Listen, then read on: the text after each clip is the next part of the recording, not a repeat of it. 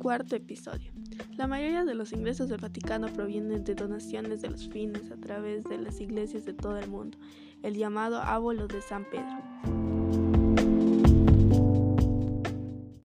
Del Banco del Vaticano y de sus propiedades.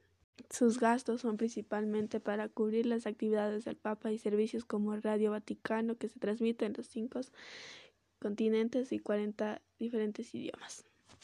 El Vaticano comenzó a publicar sus resultados financieros en 1981.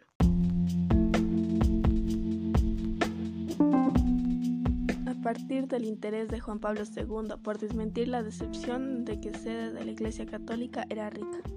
Las donaciones de sus fieles indicó que disminuyeron casi 15 millones de dólares, 18%, situándose a 67 millones, posiblemente debido a la crisis económica global y las escandalosas de periodistas de algunos sacerdotes encubiertos por obispos.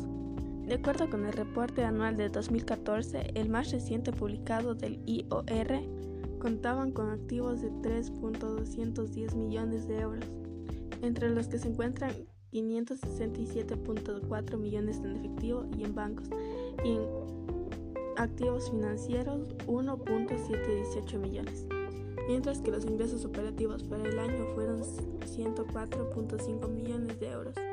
Y la ganancia del año fue de 69.3 millones de euros. Sin embargo, esta institución no es el lucro de las ganancias, la invirtieron o usa para sus labores sociales.